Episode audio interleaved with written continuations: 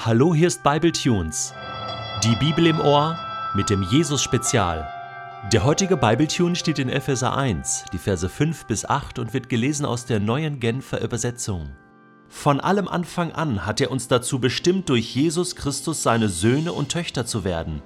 Das war sein Plan. So hatte er es beschlossen. Und das alles soll zum Ruhm seiner wunderbaren Gnade beitragen, die er uns durch seinen geliebten Sohn erwiesen hat. Durch ihn, der sein Blut für uns vergossen hat, sind wir erlöst. Durch ihn sind unsere Verfehlungen vergeben. Daran wird sichtbar, wie groß Gottes Gnade ist. Er hat sie uns in ihrer ganzen Fülle erfahren lassen. Die zentrale Frage der ganzen Passionsgeschichte ist doch die, warum musste Jesus Christus für uns sterben? Für die ganze Welt. Weil die ganze Welt sonst verloren gewesen wäre. Für immer. Und deswegen hat ein Unschuldiger, der Sohn Gottes, sein einziges Leben eingetauscht für uns alle, damit wir leben können, damit wir frei sein können, damit Gott uns vergeben kann. Die ganze Schuld ist auf seinen Schultern, die ganze Schuld ist ans Kreuz genagelt worden und ist damit getilgt. Der Schuldschein ist zerrissen. Das ist die zentrale Botschaft von Ostern. Und dass das alles kein Zufall war, daran erinnert uns Paulus in seinem Brief an die Epheser. Wir haben den Text gelesen bzw. gehört. Das war sein Plan. Von allem Anfang an hat er uns dazu bestimmt, dass wir durch Jesus Christus Söhne und Töchter Gottes werden. Das war sein Plan. Das hatte er beschlossen. Das ist kein Zufall. Schon immer war das der Traum Gottes. Das lesen wir auf den ersten Seiten der Bibel, das lesen wir auf den letzten Seiten der Bibel, das lesen wir durch die ganze Bibel hindurch, dass Gott davon träumt und alles dafür tut, die Menschen wieder zurückzuholen in seine Gegenwart. Und dass den letzten Trumpf, den er sozusagen ausspielt, den größten Trumpf, das ist Jesus. Den gibt er her, seinen einzigen Sohn damit alle, die an ihn glauben, eben nicht verloren gehen, sondern ewiges Leben mit Gott haben können. Paulus schreibt aber auch, dass wir daran die große Gnade Gottes erkennen können. Und ich glaube, wir müssen uns bewusst machen, wie groß Gottes Gnade ist, indem wir uns bewusst machen, wie groß unsere Schuld ist vor Gott. Ich möchte jetzt nicht über deine und meine einzelne individuelle Schuld sprechen, sondern über die Schuld, die diese Welt vor Gott hat. Und ich möchte das mal zusammenfassen in verschiedene Kategorien. Ich möchte mal Namen nennen, bestimmte Begriffe nennen, die wir sozusagen als Schuld verstehen. Schuld, das ist zum Beispiel Verbrechen, das Schlechte, das Böse, es hat viele Gesichter, viele Namen.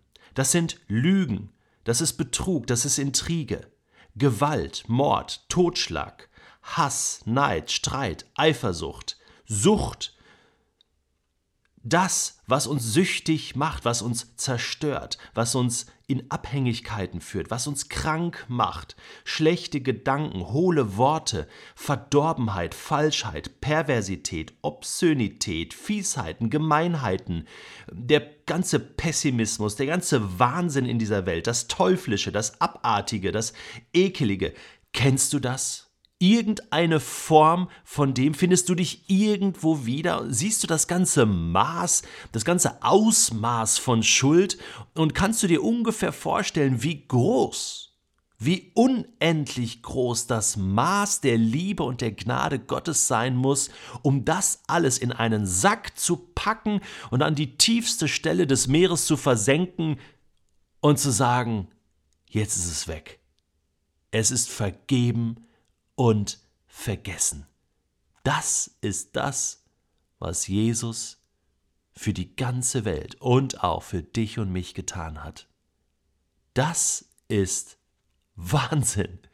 Das ist phänomenal. Und dass das kein Zufall war, das sehen wir schon im Alten Testament.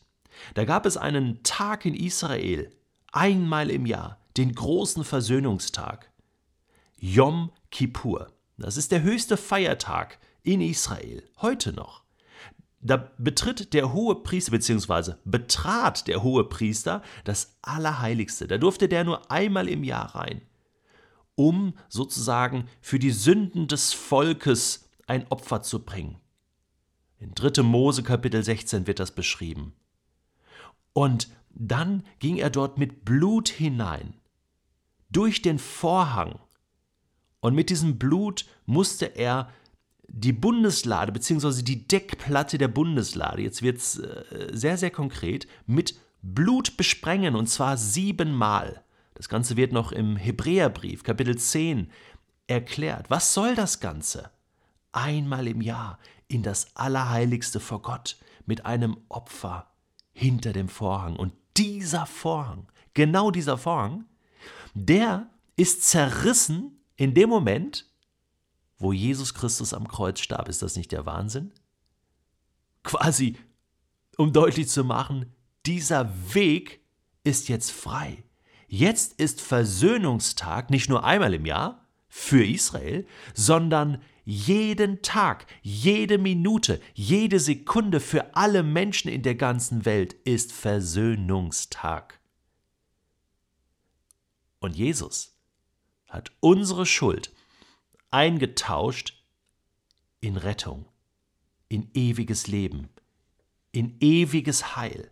Dieses siebenfache Besprengen mit Blut ist sozusagen ein Symbol, ein Zeichen dafür, dass das Blut von Jesus für dich und mich siebenmal geflossen ist.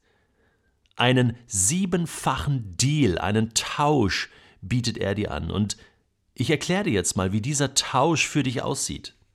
Jesus wurde bestraft, damit wir straffrei vor Gott ausgehen.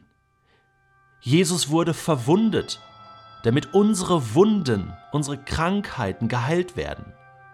Jesus wurde für dich und mich zur Sünde gemacht, damit wir gerechtfertigt vor Gott sein können. Jesus wurde verflucht und zum Fluch gemacht, damit wir gesegnet werden können, den Segen Gottes erleben können. Er wurde arm, damit wir den himmlischen Überfluss erleben können. Er wurde verlassen, von Gott verlassen und er trug Ablehnung, damit der Vater uns annehmen kann. Ja, Jesus starb für uns, damit wir ewig leben können. Ich finde, das ist ein Tausch, den niemand ablehnen kann.